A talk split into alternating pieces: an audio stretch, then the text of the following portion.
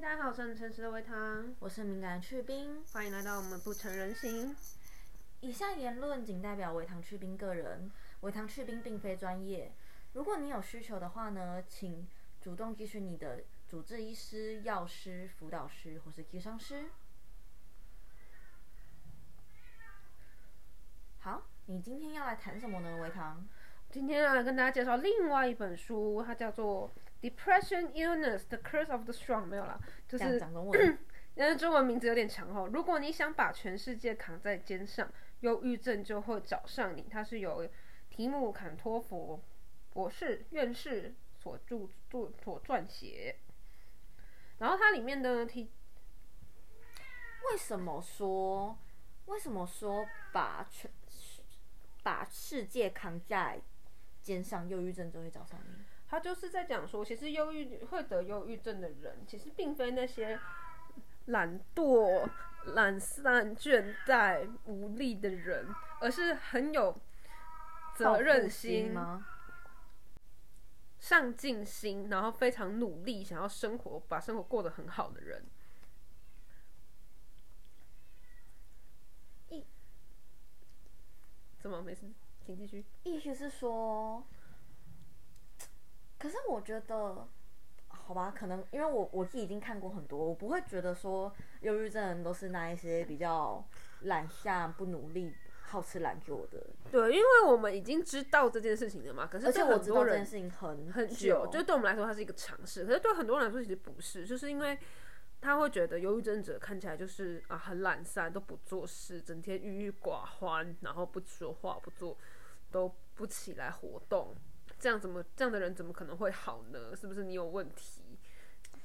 那这个到底是到底是因为忧郁症，所以好吃懒做，所以变看起来好吃懒做、闷闷不就是孤立孤僻，还是说因为孤僻孤立，我们才罹患了忧郁症？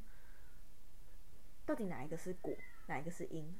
它其实是一件很复杂的事情，就是忧郁症包括你的基因、你的生长环境，还有事件，大概是由这三个因子来去看说你会不会罹患忧郁症。基因大家应该都很好理解嘛，就是你先天到底有没有这个倾向，你容不容易得忧郁症，就跟你癌症或者糖尿病一样，它是由生理你完全没有办法控制，就是由由你的父母所也由你的父母所给予你的嗯，的东西，就跟又把它想成糖尿病好了。然后再来就是你的生活背景跟有没有是否有重大事件引起，那就就很像是你就算有糖尿病的倾向，但你吃的很健康，那你也不容易会有糖尿病的并发症或者疾病。但是如果你每天就是吃的很很重油重咸，然后吃的非常甜，那你你发展出忧不是忧郁症。糖尿病的这个问题症状问题可能就会更多。那在忧郁症身上也是一样。那通常我们说事件所引起是指可能是比如说创伤，比如说有有发生了某件事情让你的精神受到了重大冲击。因为我们前面就说你就是一直在撑住某些事情，就是它可能已经超过你的负荷了，但是你还是撑住了，硬是把它撑住了。那可能就我们有某个事件发生，来让这个东西断裂，而产生呃呃导致疾病的症状开始跑出来。但是你前面已经种下那个因了，嗯，对就是那个种子开始萌芽，对对对，它它已经在萌芽了，只是今天刚好遇到这件事刚出情，出土是在这个时候看到它冒出了可爱的小头，不是？但但不一定是不一定完全是这件事情的错，也有可能是前面的我们说的经历跟生活基因。它可能已经冒芽很久，只是都在土底下，所以你看不到。对，啊，今天刚好下雨，那个土表被冲开了，就哎、这边有一颗绿油油的小忧郁症小芽在这里。忧郁症小王八。对 啊，但是它里面举了一个例子，我觉得大家应该都比较能够理解，就是我们想象自己是一颗灯泡，灯泡会亮嘛，嗯灯泡通电会亮，得到能量会亮，对，怎样，我要玩游戏，继续。然后得到的得到就是能量就会亮嘛。嗯那灯泡里面是不是都有会有一根保险丝？对它是呃预防你过热的时候它会断掉。对，那这根保险丝可以通过的电流量是有一个上限的。嗯。所以你比如说你现在是十二安培好了，安培是电流的一个单位。嗯。比如说你现在是十二安培，然后如果你每天都是对它输入三十六安培的量哇，三倍，三倍，你每天都对它输入三倍的电量，你的灯泡看起来虽然很亮，但是它走它很快，在短时间内它就会烧断嘛，嗯。很很好理解。但我们的精神系统也是这样子的，他们叫我们叫边缘系统。今天就不讲边缘系统了，不然会讲到讲不完。讲到天荒地老，对，那我们的边缘系统也是一样的，就是你的情绪系统呢，如果你你每天的可以接受的能量是十二，你一直对它输入三十六或者更高，那你总有一天你的情绪系统也是会断掉的。你的情绪系统就像是你控制你的情绪的生理机制的一个保险丝，嗯对这个边缘系统，它会它会熔断。如果你过负操劳、超超操劳，把它超爆，对，它就断掉。超出你的工时，超出你应有的强度的话，那它总有一天它会断掉的。我们可以想见，它有总有一天会断掉。可能你只有超过一点点，它会断的比较慢。有人可能一超过很多，也撑了一下，然后就断得比较快。我想打岔问一个问题，嘿，因为我现在很喜欢买那个快充线，嘿，快充线是不是就是过热的东西？我其实有点好奇，因为它可以充很快。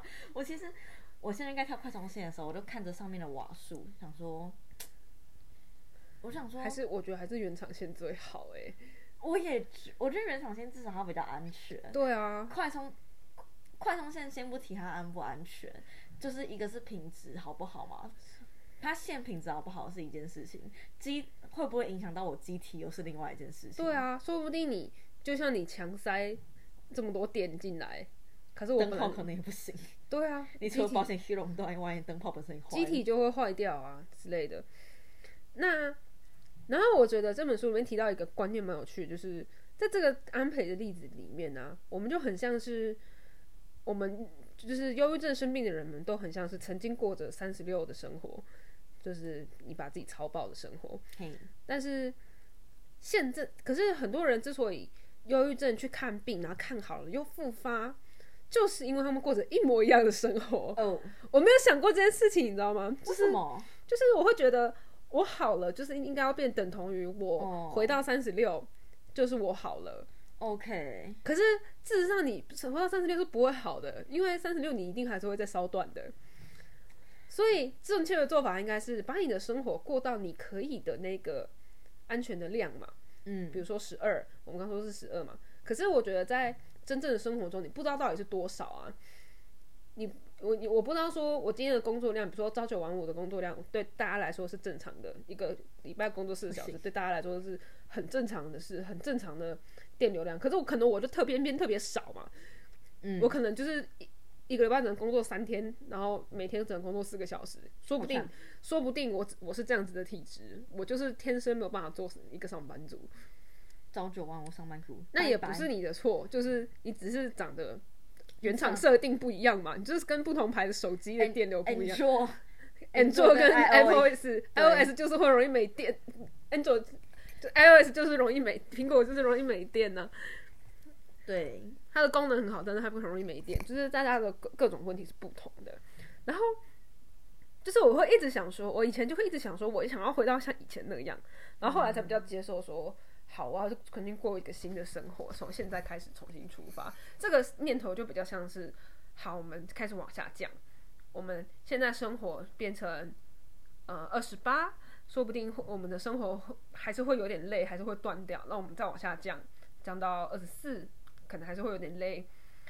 然后后来你发现二十四还是断掉了，那我们就再往下降。然后可能降到二十四的时候，就已经有人开始说：“哎、你怎么没有到三十？哎，你这样太弱了吧？”好好好压力。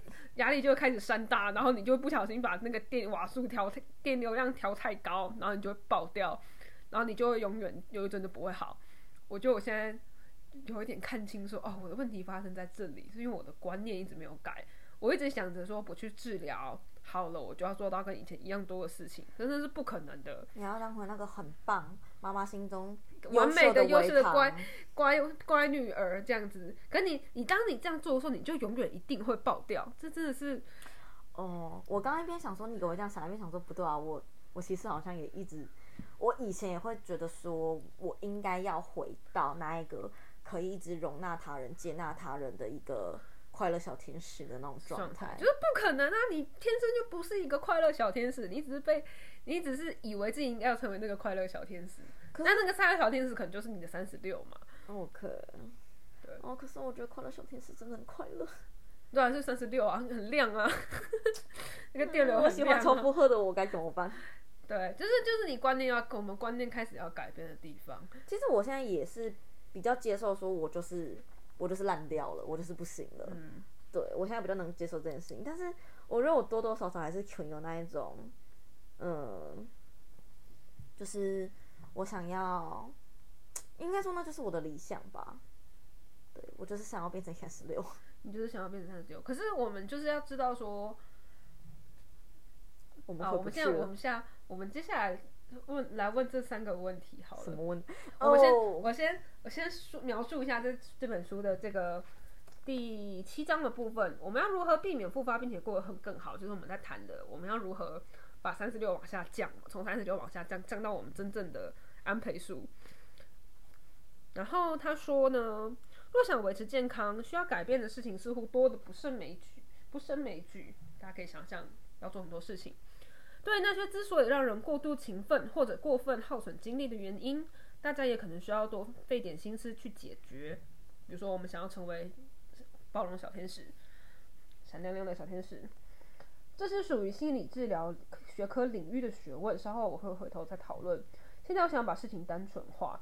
我的病患中，痊愈后维持健康的人，与那些符合忧郁症标准条件且持续受到忧郁症发作所苦的人之间，差别之处只有三个问题，就是说，从忧郁症复原的人跟没有复原的人，之间有三个问差别之处有三个问题。只有我们单纯的讨论，我们单纯的讨论思想上的，我们就先不看一些医学上的原因。嘿，思想上有什么不一样？第一个问题，这一切到底是为了什么？第二，我想要什么？第三，我生活中的平衡点在哪里？如果你觉得这个问题听起来很像古希腊时代的问题，那你就麻烦大了，你早晚还是会再生病的。为什么？如果你可以回答这三个问题，那么你维持健康的可能性就很高，而且假以时日，他们会比生病之前还要更开心。可是可是我我这边我有疑问，嗯，请说。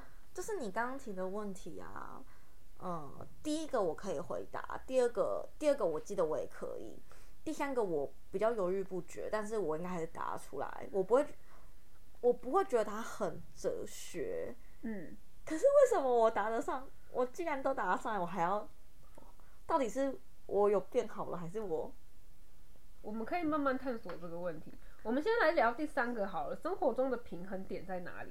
因为通常我们生活中其实会生活常常在极端中摆荡，就是我我的保险丝不是三十六就是断掉，就是它的两一种极端嘛，就是一个是超爆量，然后一个是完全洗掉死掉，振作萎靡不起，躺在床上，然后不吃东西，然后不喝水，做只做生活最基本的功能这样子。那另外一边呢，就是你会疯狂去找工，你去工作，去社交，然后去聊天、讲话、安排事情，然后想办法赚钱，讨父母开心，等等等等等等，太优秀这是另外一个极端。那在这两个极端中间，到底什么是你的平衡点？什么？你的平衡点？我们刚刚看，从我们刚刚的那个数字里安培数的来看的话，那就是十二嘛。我们电流量在十二的时候，你既可以发到最亮，就是你可以接受的程度。那这个十二要去怎么找，就非常的重要。我对我第三个问题我应该是答不上来，因为其实我不知道我生活怎么样比较平衡，或者是说理论上我知道，但是我就是不去做。对，你要先，你要你要你要先分享，还是我先分享？我觉得你分享你的好，因为我会我的话，我就想讲今天去求签拜拜的事情，这太机车了。好，你讲你讲。好，我自己的话，我是觉得我会，我现在是正在朝安培数往上加的阶段。我前面哦经过了一个往下降的阶段嘛，是，就是对，就是还状况还不错，然后但是我们维持一个低的低消耗低消耗的状态。那我们现在把低从低消耗的状态往上加，我们现在可能在五或者六，然后我现在把它慢慢往七，然后八。但是我的问题就出在我很长，比如说我加到十的时候，我就直接跳到二十二，还会跳过，我会跳过中间的那个步骤。我问题在于，我可能我可能现在是十十，我最近有在录音，有在找工作，有在准备做进修。我接下来要面临的就是一边进修一边工作，然后又要一边处理一些其他的事情，处理其他的事情，还有不成人形。兼职啊，对，那接下来我就直接跳二十二去了。再见。那我的十二怎么办嘞？我就直接略过我的十二了啊。我们要跟十二的维唐说，举办告别式。跟十二维航说再见。所以，就再来下那下一个问题就是嗯已经迫在眉睫了，对我来说，好快哟、哪个问题？就是这个二十二的问题，它真的已经迫在眉睫，你要烧到眉毛了。我准备要去上，我大概这礼拜、下礼拜我就要去上班了。再见。哦，那上片的时候我可能已经在上班了。对，上片的时候已经在上班，没有错哦。因为上片的时候你没有在上班，麻烦就大喽。麻烦就大了，那就代表我已经爆掉了，你撑不到一个月，撑不到一个因为月，这我们这这次一定一个月内发嘛。嗯，差不多，差不多。再见。对啊，就是那这个平衡点要怎么达到，就就就就很就很难呢、我觉得这是必须要有良好的支旁人的支撑哎，怎么说？因为你自己看不到嘛，你需要有别人帮你看，或者是在你往上烧的时候帮你撑住，然后该慢让你慢慢下来，不至于让你说我一加到二二我烧断，让你有从嗯二二慢慢退回十二十二的机会。可能，对，我觉得蛮有道理的。比如说我我现在在二十二，然后这个时候去兵可以帮我分分担一些事情，然后让我慢慢的可以把能量降下，安电流量降下来。比如说我工作变得更习惯啊，事情把它简化等等，然后就让这个流量可以慢慢的降下来。对这，也是可能是一个方法。好，这是目前的战略。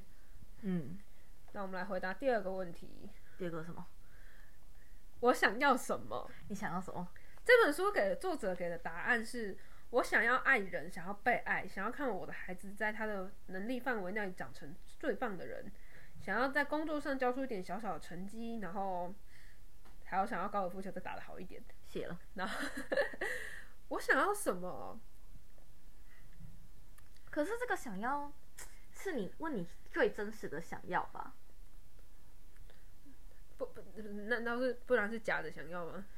我的真实是你真的想要并且需要，而且它可以确实出现在你生命里的嗯嗯，这种真实、而不是那种不切实际、不切实。际的我要我的 idol 这种感类的。觉。嗯嗯嗯嗯嗯。你想要什么？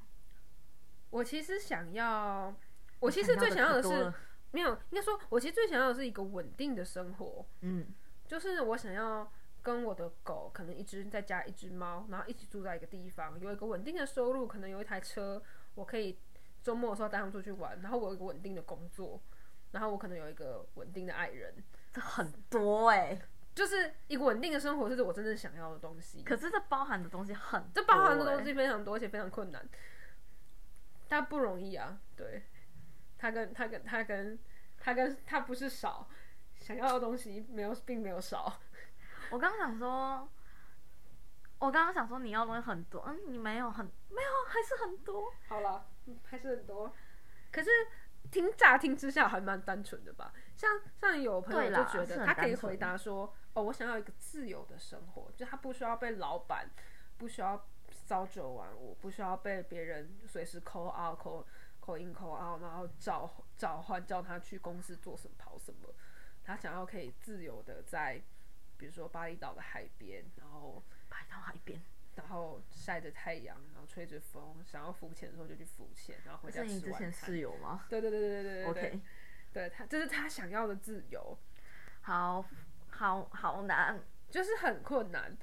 他并没有很容易，但是你有这个具体的方向之后，你就可以知道大概要怎么走会到。比如说我在工作就是为了得到稳定的经济来源，我养了一只狗，然后未来我可能会计划养一只猫，类似像这样子。然后我们随缘分看一下会不会有男朋友。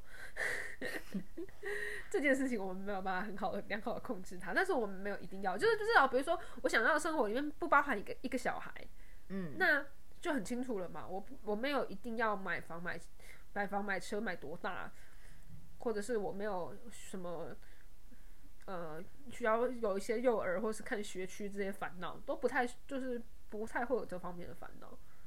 嗯，嗯，我想要什么？我觉得我的想要其实跟你的想要差不多的，但是我不知道，我不知道我在找我想要的东西的路上出出了什么差错。没关系，你的差错可多了。我们来到第一题后，这一切到底是为了什么？但我觉得这题很难，这题我觉得是最难的。这一切哦，到底是为了什么？我觉得他的这一，我们来看一下他的答案是什么好了。好，先看答案，先看，先看，先看别人的答案啊。先先来。我以前从来没有想过这这个问题，但现在生病了，我意识到自己一直都努力的想当一个随时随地都很了不起的人。我以为我必须这么做。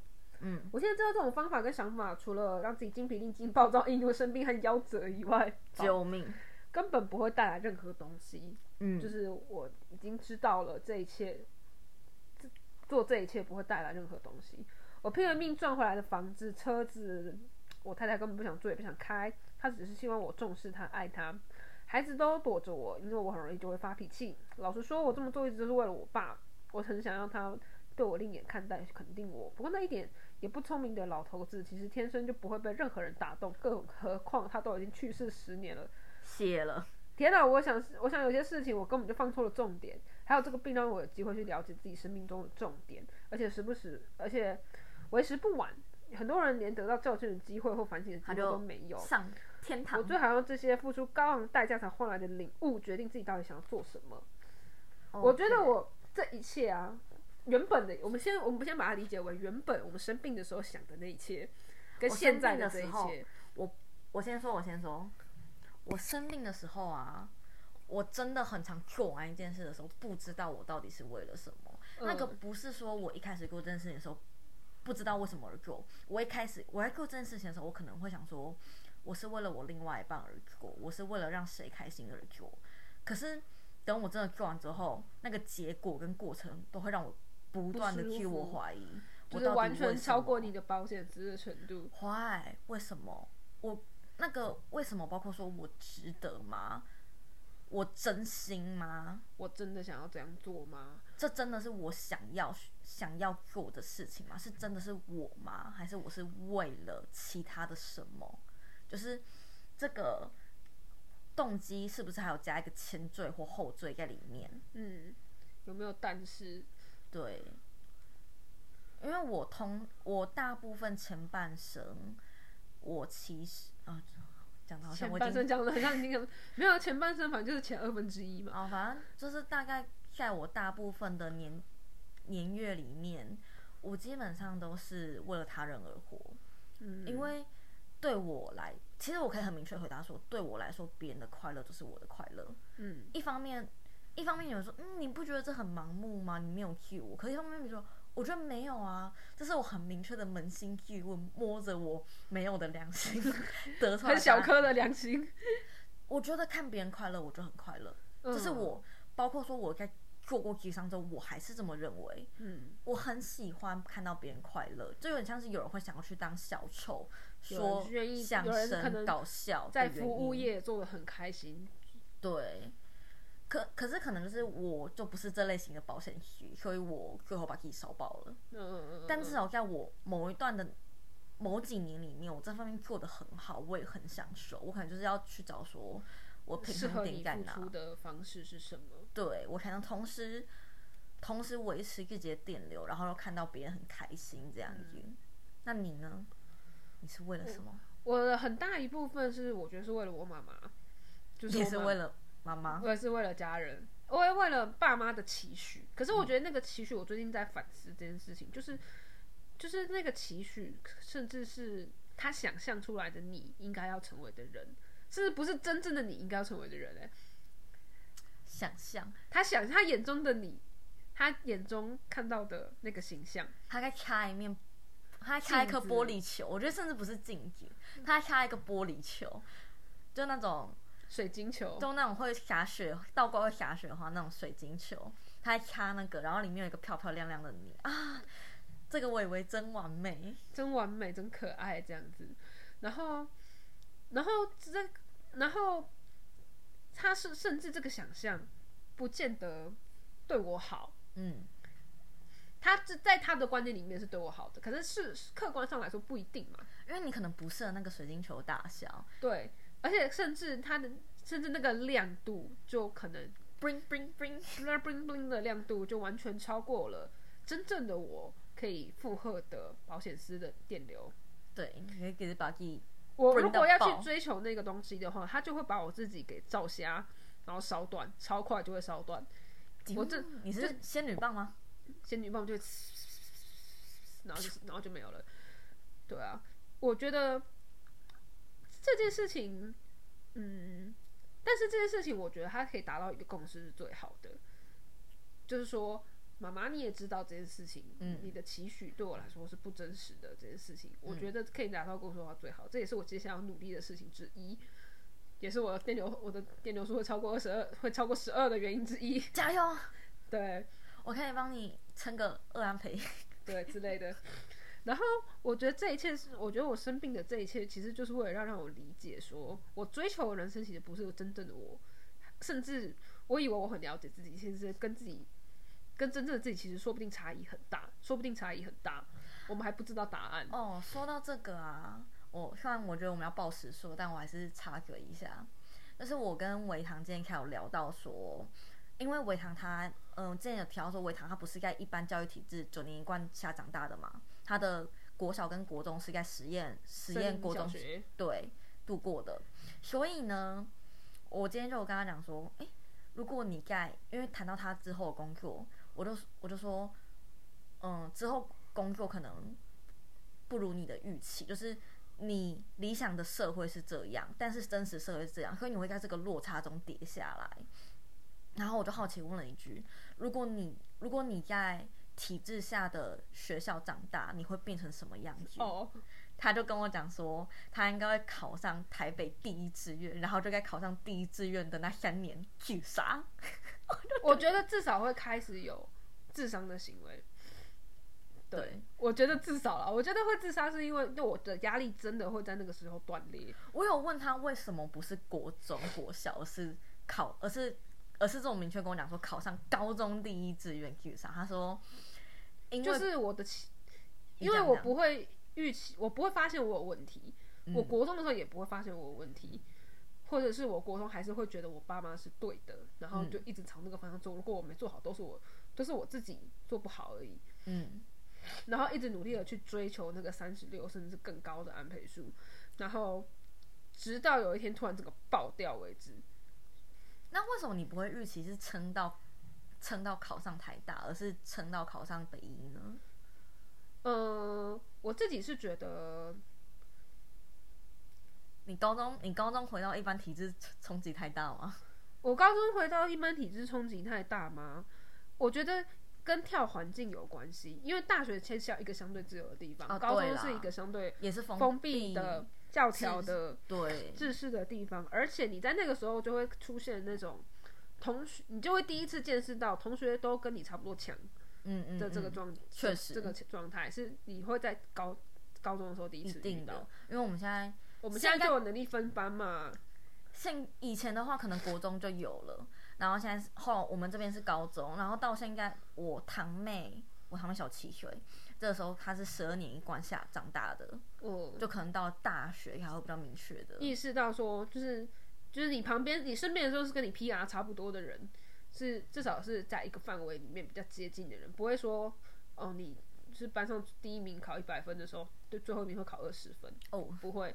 就是你现在进入这个领域里面，大家都是考一百分的人，对，就是会有这个冲，就有这个冲击，加上保险丝开始断掉。对啊，我觉得是在高中的时候会断掉、哎，就是你压力最，可能你的压力到达高峰的时间，我觉得是高中。我如果我没有，我不是快快乐乐读一般读森林小学长大的话，所以我觉得，我觉得我认知中的现实嗯，确实跟一般人不太一样，但是这不影响我去追求我自己的真实真实的，对我真实的样貌，我真实的应该要有生活方式跟安培书。而且一方面来说，你会有这个想想象一一部分也是因为你就是你爸妈培育出来的。对啊，就如果他们当初没有选择把你送去实验小学的话，你可能就真的在一般体制下长大。那 maybe 你有几率没有长歪，你就是被荼毒的很深，然后嗯，扎扎稳扎根，就是去读书上去到大学，哎、咦，我是谁？我可以拿我在我是谁？就大学才开始思考我是谁的时候，我就会完全没有办法想象，哇，这个平行世界的围堂会发生什么事情。我也没办法想象，我好难想象一个一般体制下长大的你哦、对我觉得那完全就没有我知道的你的样子。，对，就是你光是给我上一个哦，懂得察言观色，我就哦，好像好像不太对劲哦。好啦，你还要讲什么？然后这本书它其实讲蛮多的，今天就挑这个有趣的安培来告诉大家。它有高，它它的架构其实非常完整，就是从什么是忧郁症，历史中过去的忧郁症，然后到现实成因模型该怎么办，怎么避免，然后治疗，然后跟其他的延伸议题它都有谈到。听起来不错。就是它是一本谈的很广，我觉得目前为止我觉得最写的最好的一本书。这本书我也推荐给我自己妈妈，就是偷当做是一个我们沟通的管道。因为我 OK，对啊，因为我觉得大家对忧郁症认识并不是那么了解、真实跟了解的时候，就会有一些错误的想象。何况十大概十十到十二年前，我患我开始有这个倾向的那个中学时候啊，精神疾病的污名化是蛮严重的，就我的认知。对啊，对，因为我最近我最近在写一些日记的时候，就有回想到当时的情况，嗯当时应该是污名化蛮严重的，嗯嗯嗯嗯，没没什么资料，然后资料都是一些 就是这本书的资料我觉得非常的正确，而且足够客观，也有提到一些个案讨论。嗯，然后是让你比较容易理，又不会客观到说你完全看不懂，还攻他小，嗯的的的的书，也蛮推荐大家去看的。如果你想把全世界扛在肩上，忧郁症就会找上你。全世界太重了。全世界真的太重了。好啦，那今天又暴食的跟大家聊到这里喽，谢谢大家聆听，大家晚安，大家拜拜。拜拜。